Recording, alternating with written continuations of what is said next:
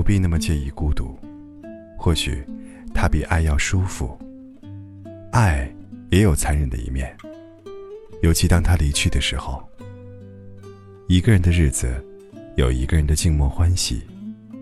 把孤独的时光，用来建造一座内心丰满的城，总有天使会来爱你的。到了现在，谁都不想再取悦了。跟谁在一起舒服，就和谁在一起。包括朋友也是，累了就躲远一点。取悦别人，远不如快乐自己。宁可孤独，也不违心；宁可抱憾，也不将就。能入我心者，我待以君王；不入我心者，不屑敷衍。浅浅时光，几许温暖。用一份恬静安然，守住一颗宁静的心，不染悲伤。所谓文艺范，不是喝着星巴克。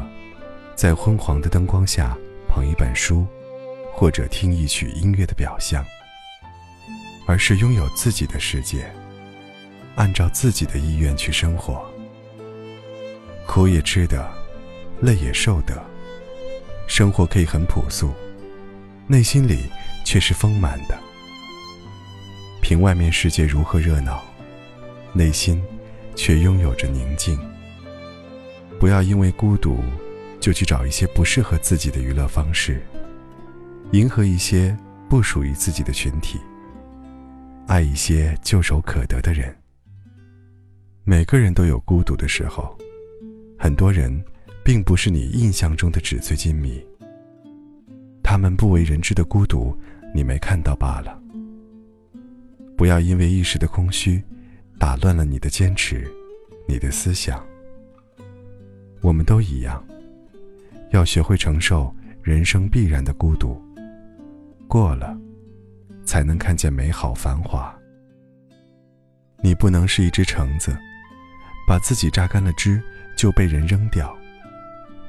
你该是一棵果树，春华秋实，年年繁茂。